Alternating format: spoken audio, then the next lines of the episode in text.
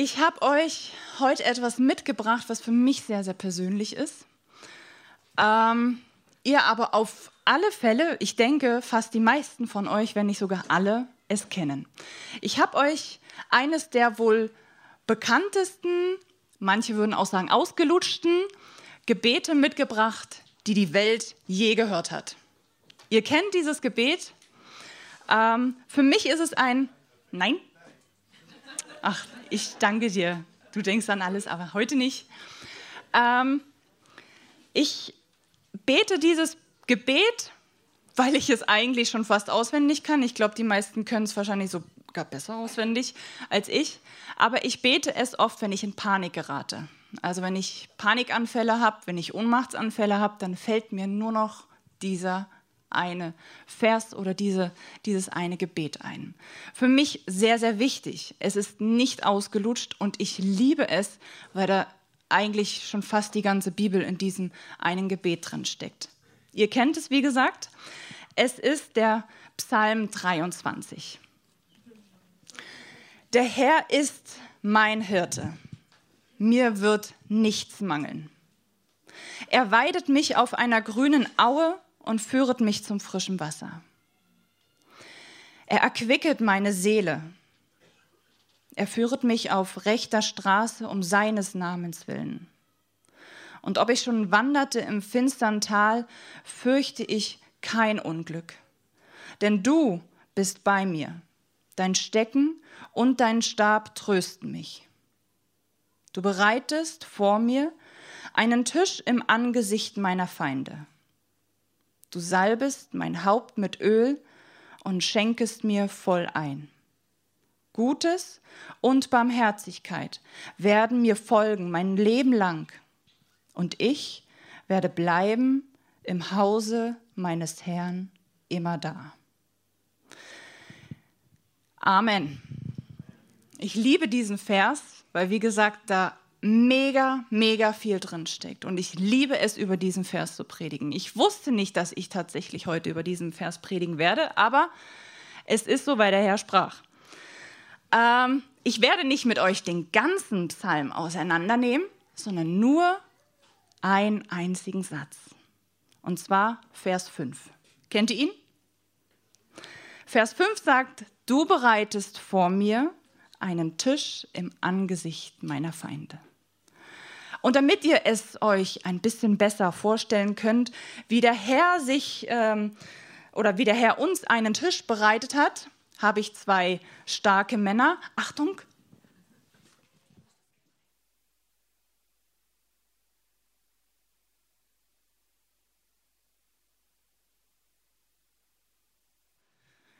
Genau, also meine zwei starken Männer. oder der machen Teamarbeit. Die bringen euch den gedeckten Tisch. Super, perfekt, so sollte es sein. Einen schönen, reich gedeckten Tisch. Lecker. Ähm, wo habe ich jetzt? Ach ja. So. Das ist also dieser reich gedeckte Tisch. Wer kriegt von euch schon Hunger? Keiner. Ah, doch, gut, gut. So ist es gewollt. So, sehr schön. Also sieht sehr lecker aus. Frisch gepresster Orangensaft. Äh, äh, was Gesundes, was Ungesundes für die, die ungesund lieben. Ähm, es ist alles eigentlich da. Aber der Vers, der Vers 5, ist wohl der in diesem Psalm, der wohl am skurrilsten ist. Es ist wunderschön alles, was dort beschrieben wird, wie der Herr zu uns ist, und dann knallt dieser eine Vers rein, was alles andere als schön ist. Es heißt, du bereitest vor mir, das ist schön, einen Tisch, auch schön, aber am Angesicht meiner Feinde. Und das ist alles andere als ein Traumort, eine Traumatmosphäre, in der man gerne speisen möchte, oder? Könnt ihr euch bestimmt vorstellen. Ich möchte persönlich nicht im Angesicht meiner Feinde mich hinsetzen und ganz genüsslich das alles zu mir nehmen. habe ich ehrlich gesagt keinen Bock drauf. Für mich ist es so, ich brauche Ruhe. Das Chaos muss beseitigt werden, die Feinde natürlich auch. Und dann kann ich zur Ruhe kommen, alles das genießen, aber nicht im Angesicht meiner Feinde, nicht im Angesicht meiner Krisen und auch nicht im Angesicht meiner Probleme oder Herausforderungen. Also wie gesagt, wenn alles Negative weg wäre, wäre dieser Tisch herrlich. Aber komischerweise, wie gesagt, ist das ein sehr verrücktes Bild, was irgendwie aber auch tatsächlich Realität ist. In unserem Alltag ist es nämlich genau das. Gott bereitet uns diesen Tisch vor, mitten in diesem Chaos, mitten in der Situation, in der du gerade drin steckst. Mitten in deinen Krisen, in deinen Fragen, in deinen Herausforderungen, mitten in deinem Stress stehst du mitten vor diesem Tisch. Und dann hören wir vielleicht auch so die Stimme Gottes, die dann spricht, ich lasse dich genau da. Ich nehme nicht deine Feinde weg und ich ändere auch nicht die Umstände. Ich lasse dich genau da, wo du bist, damit du lernst, dass ich genau da, wo du bist, unmögliche Dinge möglich machen kann. Mitten in deinem Kampf. Und wir sehen nicht nur diesen schönen, reich gedeckten Tisch, sondern Jesus ist derjenige, der neben uns Platz nimmt.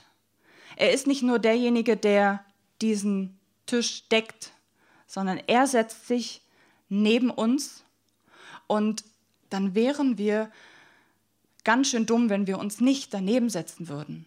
Also wir könnten so clever sein und könnten uns daneben hinsetzen und einfach genüsslich essen, weil Jesus ist der Profi äh, darin, im Chaos zur Ruhe zu kommen. Also schon allein, wenn ich daran denke, die Menschen um ihn herum denken, sie sterben, also seine Freunde, und er pennt. Also er ist die Ruhe in Person. Chaos, Sturm oder andere Begebenheiten können ihn anscheinend nichts anhaben. Also ihn macht es jetzt nichts aus, im Angesicht seiner Feinde zu schlemmen und zur Ruhe zu kommen. Tja, aber mir irgendwie schon.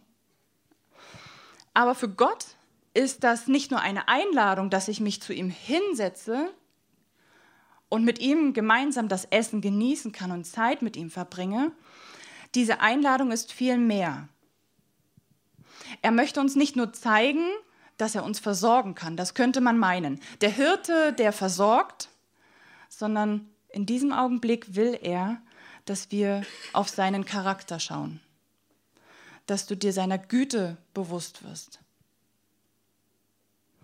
Mitten in deiner Phase direkt auf den zu schauen, der neben dir sitzt. Nicht auf die Feinde um dich herum, sondern auf denjenigen, der neben dir sitzt. Und wenn ich mit Gott an einem Tisch sitze, dann fange ich nicht nur an, auf seinen Charakter zu gucken, sondern mein Charakter wird dadurch verändert, weil ich nämlich sehe, hey, er gibt mir Halt, er gibt mir Trost, er ist mein Hirte. Hey, da könnte ich doch jetzt einfach mal ein bisschen ruhiger werden. Puh, ein bisschen gelassener. Ja, ja, jetzt werde ich selbstsicherer. Ich werde mutiger, weil ich habe ja hier starken Kumpel an meiner Seite. Es verändert meinen Charakter. Es verändert in dem Augenblick mich selber. Aber das Problem ist nicht nur dass ich jemand Starkes an meiner Seite habe und dieses Essen genießen könnte im Angesicht meiner Feinde. Also ihr seid jetzt nicht meine Feinde. Ähm, das ist nicht nur das Ding. Du sitzt da, du hast eine Einladung bekommen. Das Problem ist, dass sich jemand auch eingeladen fühlt, der nicht eingeladen ist. Da kommt jemand, der schleicht sich da an den Tisch, schnappt sich einen Stuhl und setzt sich ganz genüsslich neben uns. Ganz raffiniert. Nicht jetzt, Baba, hier bin ich. Nein, ganz raffiniert, schleicht er sich an und fängt so langsam Zweifel an in deinen Kopf zu sehen. Und sein Plan ist es nicht, dir das Essen madig zu machen ähm, oder dir was wegzuschnappen von dem, was Gott dir alles gegeben hat. Nein, das wäre ja zu plump. Sein Plan ist es, Zweifel zu sehen, deine Beziehung zu Gott zu verunsichern, deine Gedankenwelt durcheinander zu bringen, dein Bild von Gott zu betrüben, zu verfälschen. Die, diese Gemeinschaft, die du gerade hast an diesem Tisch, zu versauen, zu zerstören. Ich habe mal ein ganz lustiges Zitat gehört. Der Teufel kam nicht mit einer Kalaschnikow zu Eva, sondern mit der Waffe von einer Idee. Einfach nur eine kleine Idee, und zwar eine Lüge. Die Bibel sagt, dass der Teufel der Vater der Lüge ist. Und dieser Kerl sitzt jetzt auch mit am Tisch. Schneller als wir meinen. Und diese Methode von dem Teufel ist Lüge. Seine Strategie ist Betrug. Und er sitzt direkt hier. Und oft schauen wir aber nur auf vielleicht unsere Feinde, auf das Problem, schauen ab und zu mal auf Gott, auf vielleicht auch auf das Essen, was wir haben, aber schauen nicht auf diesen kleinen Kerl, der neben uns sitzt und versucht, all das zu zerstören. Er füttert dich nicht mit dem Essen, wie Gott es macht. Er füttert dich mit den Lügen, mit seinen Lügen, sodass du die ganze Aufmerksamkeit nur noch in deinen Gedanken auf diese Lügen gerichtet hältst. Er beschäftigt dich, damit du dich mit diesen Lügen beschäftigst. Und dann plötzlich kommen solche Gedanken in den Kopf wie, du musst selbst diese Kämpfe kämpfen. Keiner wird es für dich tun. Du allein bist dafür verantwortlich, dich da rauszuholen. Es ist unmöglich. Also, du schaffst es nicht. Wollte ich nur mal gesagt haben. Also, falls du es nicht gehört hast. Ähm, da kommst du jetzt nicht mehr so schnell raus. Vielleicht gar nicht mehr. Deine Vergangenheit, ah, ziemlich verdorben. Also, da kann man wohl nichts mehr machen. Das ist so passiert und das wird dich dein Leben lang prägen. Also dadurch ist dein Leben jetzt absolut ruiniert. Das ist, ist so. Du bist einfach nicht gut genug. Du schaffst es dann nicht ähm, ja, mit deinen Fähigkeiten, weil die einfach nicht ausreichen. Du bist es auch nicht wert, nicht so wirklich. Also ja, schon ein bisschen, du weißt ja, wie ich es meine, aber so wirklich, nee. Oder andersherum, natürlich hast du recht, du hast immer recht. Du bist gut, du bist richtig gut in allem, was du tust. Super, hau rein und mach noch weiter. Nee, ist egal, was die anderen sagen, wie die das empfinden. Hauptsache, du fährst deine Linie durch, mach, mach dein Ding. Du schaffst das schon, du schaffst es alles allein. Du brauchst niemanden. Mach dein Ding allein, du bist stark genug, du schaffst es. Ja, plötzlich sind sie da. Man hört sie ziemlich laut. Oft nimmt man sie gar nicht als Lügen wahr. Es wäre ja auch zu platt, wenn der Teufel mit Lügen käme, die einfach nur platte Unwahrheiten sind. Ist leider nicht so. Der Teufel kommt mit Lügen, die einen emotionalen Wert haben. Die sind gekoppelt mit deinen Gefühlen. Der Teufel richtet seine Lügen immer entweder auf deine Ängste oder auf deine Wünsche. Wenn es jetzt nur so platte Infos wären, die würden dich nicht jucken. Aber weil diese Lügen gekoppelt sind mit Angst oder mit Wunsch in dir drin, also mit deinen Gefühlen, fängst du an, fängst du an, diese Gefühle nicht nur zu hören, sondern zu glauben und zu leben. Es wird zu deinem Gefühl. Es wird zu deiner Wahrnehmung, weil diese Lügen sich wie kleine Monster in deinem Kopf, in deinem Herzen so reinfressen mit kleinen Widerhaken. Und der Teufel will dein eigentliches Grundvertrauen zu Gott in Misstrauen zu Gott verwandeln. Genau das Gleiche hat er bei Adam und Eva getan. Das war so diese Grundbasis, wie er wirkt. Und das zeigt sich in der ganzen Weltgeschichte. Letztendlich der Apfel oder was auch für eine Frucht sei mal dahingestellt, ja, ist ja okay, äh, war vielleicht jetzt nicht so sein erstes Ziel, aber sein erstes Ziel, wirklich sein geheimes Ziel, war diese Beziehung zu zerstören dieses Vertrauen, dieses Urvertrauen, was wir Menschen hatten, in Misstrauen zu verwandeln. Ich habe mal ein Zitat gehört. Der Teufel ist auf totale Zerstörung aus. Er will genüsslich zuschauen, wie die Welt brennt. Wo er Leben findet, versucht er es zu zerstören. Wo er Schönheit findet, will er es verunstalten. Liebe pervertiert er und Einheit zerschlägt er in ganz kleine Stücke. Alles, worin Gott Gold sieht, möchte der Teufel zerstören, denn er will dich am Boden liegen sehen.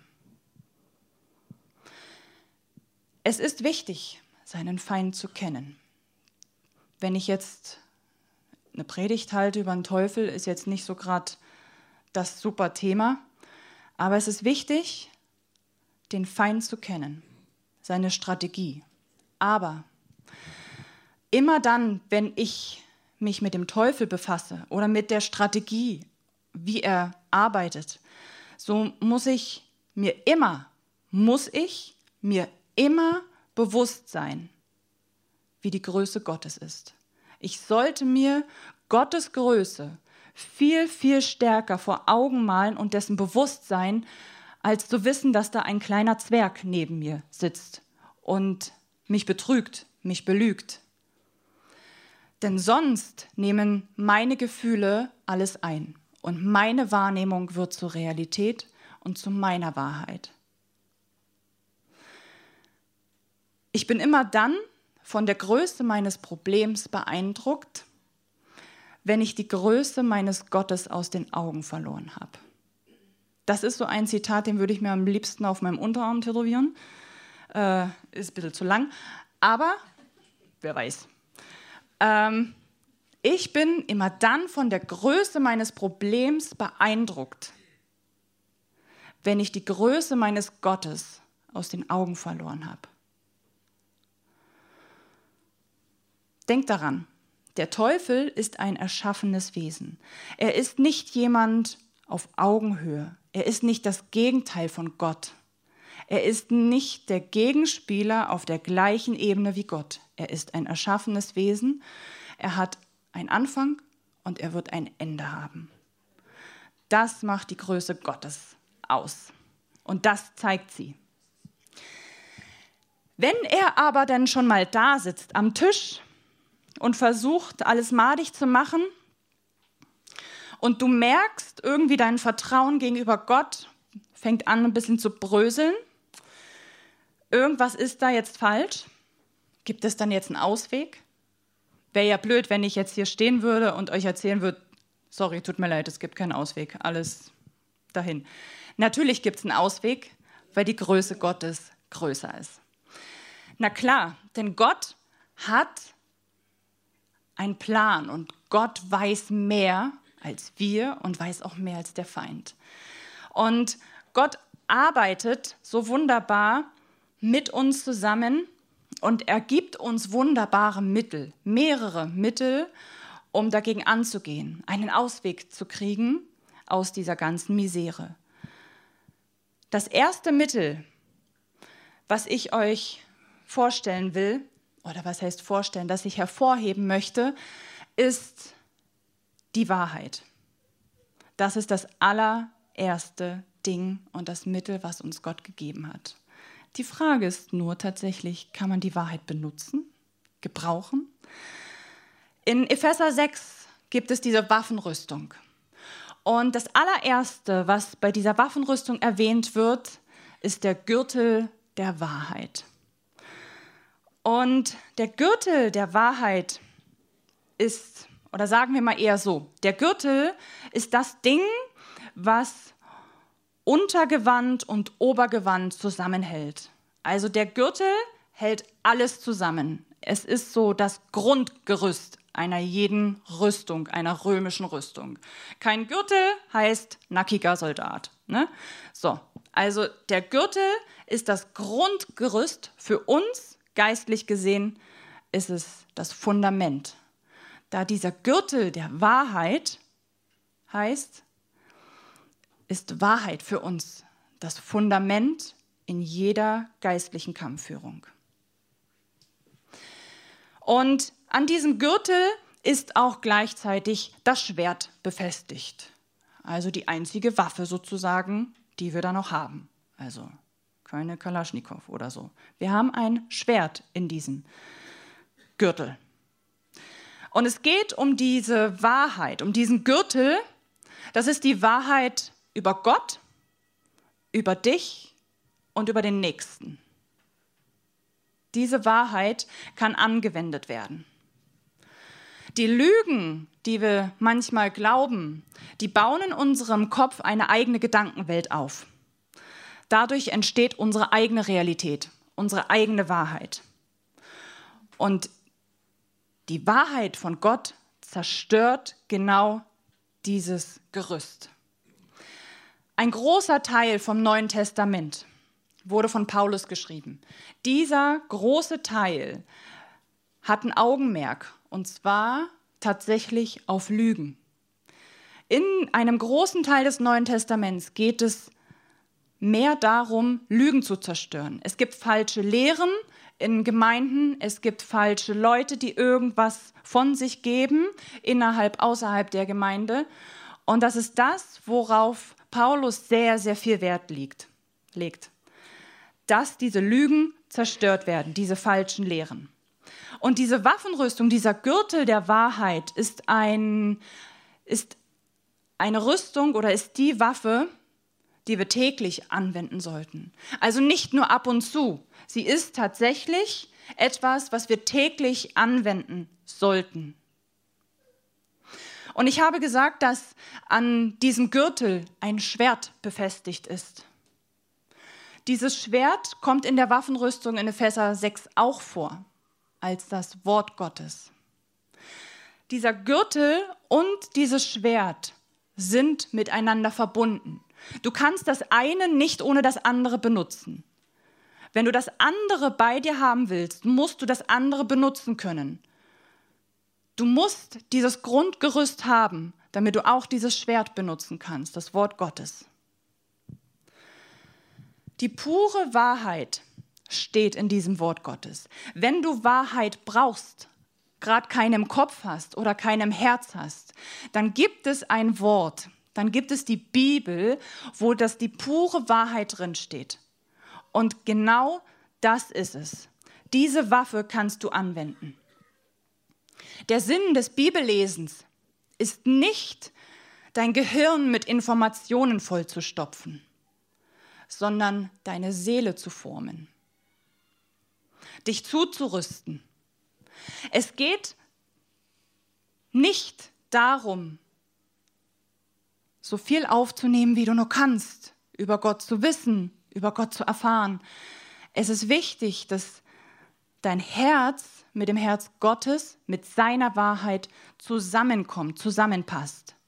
Die Bibel ist dazu da, deine Persönlichkeit zu prägen, dein Herz zu formen. Das Entscheidende ist, dass wir nicht nur über diese Bibel oder über Gottes Wort nachdenken sollten, sondern dass unser Denken geprägt sein soll von der Bibel. Es geht auch nicht darum, in einem Jahr durch die Bibel zu sausen und dann mal sagen zu können, ich habe natürlich schon die Bibel durchgelesen. Ich glaube, das ist jetzt nicht so der Sinn der Sache, sondern tatsächlich das Wort Gottes aufzusaugen. Und damit meine ich nicht Quantität, sondern Qualität. Saugst du das Wort Gottes auf, darf die Wahrheit Gottes in deinem Herzen hineinsprechen. Und mit Aufsaugen meine ich nicht, dass du jeden Tag 30 Kapitel lesen sollst. Bei mir ist es oft so, dass ich einen einzigen Vers lese und über den komme ich einfach nicht raus, weil dieser eine Vers, an dem kann ich so lange rumsaugen, wie ich will. Oh, jetzt irgendwie anderes Bild im Kopf. Ähm, an diesem einen Vers, der gibt mir so viel und den sauge ich auf und habe so viel Kraft dran. Und genau das ist es, wenn ich anfange, es aufzusaugen, rutscht es irgendwann rein. Es rutscht nicht nur in den Kopf, sondern es rutscht in mein Herz und irgendwann glaube ich es tatsächlich. Ihr werdet die Wahrheit erkennen und sie wird euch frei machen, hat Jesus selber gesagt. Wenn Jesus sagt, die Wahrheit wird euch frei machen, dann impliziert er irgendwie damit, dass wir Gefangene von Lügen sind. Wovon sollen sie dann uns frei machen? Ja, von den Lügen, die ein Gefängnis um unsere Gedanken, um unser Herz gebaut haben. Es geht aber nicht nur darauf, dass du dich jetzt konzentrieren sollst. Ich muss jetzt diese Lügen bekämpfen und ich muss jetzt mein Schwert nehmen und zack, diese Lügen da weghauen. Konzentriere dich nicht auf die Lügen in deinem Leben. Ja, es kann gut, die Lügen zu entlarven oder zu wissen, was das für Lügen sind. Aber versuch nicht aktiv ständig dagegen anzugehen, sondern klammere dich an die Wahrheit. Beschäftige dich mehr mit der Wahrheit als mit den Lügen des Teufels. Klammere dich daran. Versuche nicht die Lügen aus deinem Kopf auszutreiben, sondern füttere deinen Kopf mit Wahrheit. Jesus hat selber gesagt, ich bin der Weg, die Wahrheit und das Leben. Also er selber bezeichnet sich als die Wahrheit. Das heißt, ein wichtiger Teil, damit du Wahrheit gebrauchst, ist Gemeinschaft zu haben mit Wahrheit. Denn Wahrheit ist kein Konzept oder kein Konstrukt, sondern Wahrheit ist eine Person. Und wenn du mit dieser Person Gemeinschaft hast an diesem Tisch und dich auf diese Person konzentrierst, weil das die Wahrheit ist, was soll uns dieser kleine Zwerg anhaben? Das zweite Mittel, über das ich eigentlich eine eigene Predigt halten könnte, aber nur kurz was dazu sagen werde, ist, ähm, Gott hat uns himmlische Autorität gegeben. Das ist ein Mittel, was ich meiner Meinung nach denke, wir viel, viel zu selten anwenden. Ich merke es bei mir selber. Ja, ich spreche dann Wahrheiten aus, aber Gott hat mir eine himmlische Autorität gegeben. Jesus hat seinen Jüngern Autorität gegeben, um die Werke des Teufels zu vernichten. Jesus hat dir himmlische Autorität gegeben. Du bist sein Kind. Du hast himmlische Autorität. Das heißt, du solltest dir deine Autorität bewusst sein und sagen können, hey, Zwerg, verschwinde, kein Anrecht hier zu sein. Deine Lügen haben keine Macht in meinem Leben. Du zerstörst nur, hau ab, verschwinde. Diese himmlische Autorität, ich weiß nicht, gebrauchen wir die als Christen tatsächlich? Oder sagen wir, boah, ich kann nie anders. Das ist halt so in meinem Kopf. Ich bin da voll mit euch, da reinzurutschen ist so, so einfach und geht so schnell. Aber sich der himmlischen Autorität bewusst zu sein, ich habe nicht menschliche Autorität. Ich habe die himmlische Autorität, tatsächlich zu jemandem sagen zu können, auch zum Teufel, verschwinde, du hast hier keinen Recht. Du hast kein Recht, in meinem Kopf zu sein, kein Recht, in meinem Herzen zu sein. Hau ab, ich lasse es nicht zu, dass du hier noch irgendwas anstellst. Aber die Frage ist, gebrauchen wir das? Ich möchte jetzt mit euch was machen. Hier ist dieser reich gedeckte Tisch. Und einige von euch haben schon gesagt, sie haben ein bisschen Hunger bekommen. Also kann ich verstehen bei dem Anblick. Ähm, einige von euch dürfen das auch genießen. Ich möchte mit euch eine prophetische Handlung machen. Ich weiß nicht, ob ihr das kennt. Prophetische Handlungen gibt es in der Bibel en masse. Es bedeutet, dass du in der sichtbaren Welt etwas tust, was eigentlich null Kraft hat, aber in der himmlischen Welt sowas von starke Veränderung bringen kann. Mose teilte das Meer, indem er einen Stock nach oben hebt. Ähm, Jesaja heilt Hiskia, indem er einen Feigenkuchen auf sein Geschwür legt. Also jetzt nicht unbedingt, was wirken könnte. Jesus heilt wahnsinnig gerne mit Spucke, mehrmals. Ist jetzt auch nicht so, was medizinisch total erwiesen ist, ja? Äh, Elia teilt den Jordan, indem er einfach mal seinen Mantel draufschlägt. Auch nicht was, was jetzt wirklich funktionieren könnte. Elisa hat einen Topf mit Gift und er kippt einfach mal ein bisschen Mehl rein und das Gift ist push weg. Also es sind lauter Sachen, wirklich, die Bibel ist voll mit prophetischen Handlungen. Du tust etwas im sichtbaren Bereich auf der Erde und es hat Auswirkungen im Himmel. Wenn du das Gefühl hast, du wurdest von Lügen eingenommen, wenn du das Gefühl hast, es ist zu viel in deinem Kopf, in deinem Herzen drin, dann nimm dir von diesem Tisch. Wenn du das Gefühl hast, du hast einen Mangel an Mut, an Heilung, an Offenbarung, an Weisheit, an Erkenntnis, äh, du hast einen Mangel an Beziehung oder irgendwas anderes, wo du merkst, da willst du einen Durchbruch haben, dann bediene dich an diesem Tisch. Wir werden jetzt äh, eine Zeit der Anbetung haben. Unser Team wird uns reinführen und frag einfach Gott, gibt es etwas in meinem Herzen oder in meinem Kopf, was zu viel drin ist, zu viel an Lügen und ich brauche wieder Wahrheit von deinem Tisch? Ich brauche dich als Wahrheit. Oder gibt es etwas, was ich brauche, was ich noch nicht habe? Dann komm nach vorne, ergreif dir also nicht alles bitte, ähm, ergreif dir irgendetwas davon ähm, als Zeichen davon, dass du das auch tatsächlich in der himmlischen Welt ergreifst. Jesus, ich danke dir, dass du uns einen reich gedeckten Tisch gedeckt hast. Und ich danke dir, dass selbst im Angesicht unserer Feinde wir diesen Tisch genießen dürfen, weil wir mit dir zusammen sind. Du bist die Wahrheit. Du bist derjenige, der uns zur Seite steht, der uns einlädt, hier an diesem Tisch zu verweilen. Du lädst uns ein, Zeit mit dir an diesem Tisch zu verbringen. Wir haben deine Wahrheit, du bist die Wahrheit und wir haben himmlische Autorität, um den Feind wegzuwünschen oder wegzuweisen. Er hat keine Kraft, er hat keine Macht mehr, in unserem Leben zu sein, in unserem Herzen zu sein. Du hast uns diese Autorität gegeben. Und ich bitte dich, ich bitte dich, dass das nicht nur platte Worte sind, sondern dass sie tief gehen in unsere Herzen. Dass sie wirklich eine Offenbarung sind, weil wir es verstanden haben, was es heißt, dein Kind zu sein. Dass wir es verstanden haben, hier an diesem Tisch vor dir zu sein, diesen Tisch genießen zu können, den du bereit hast, bereitet hast.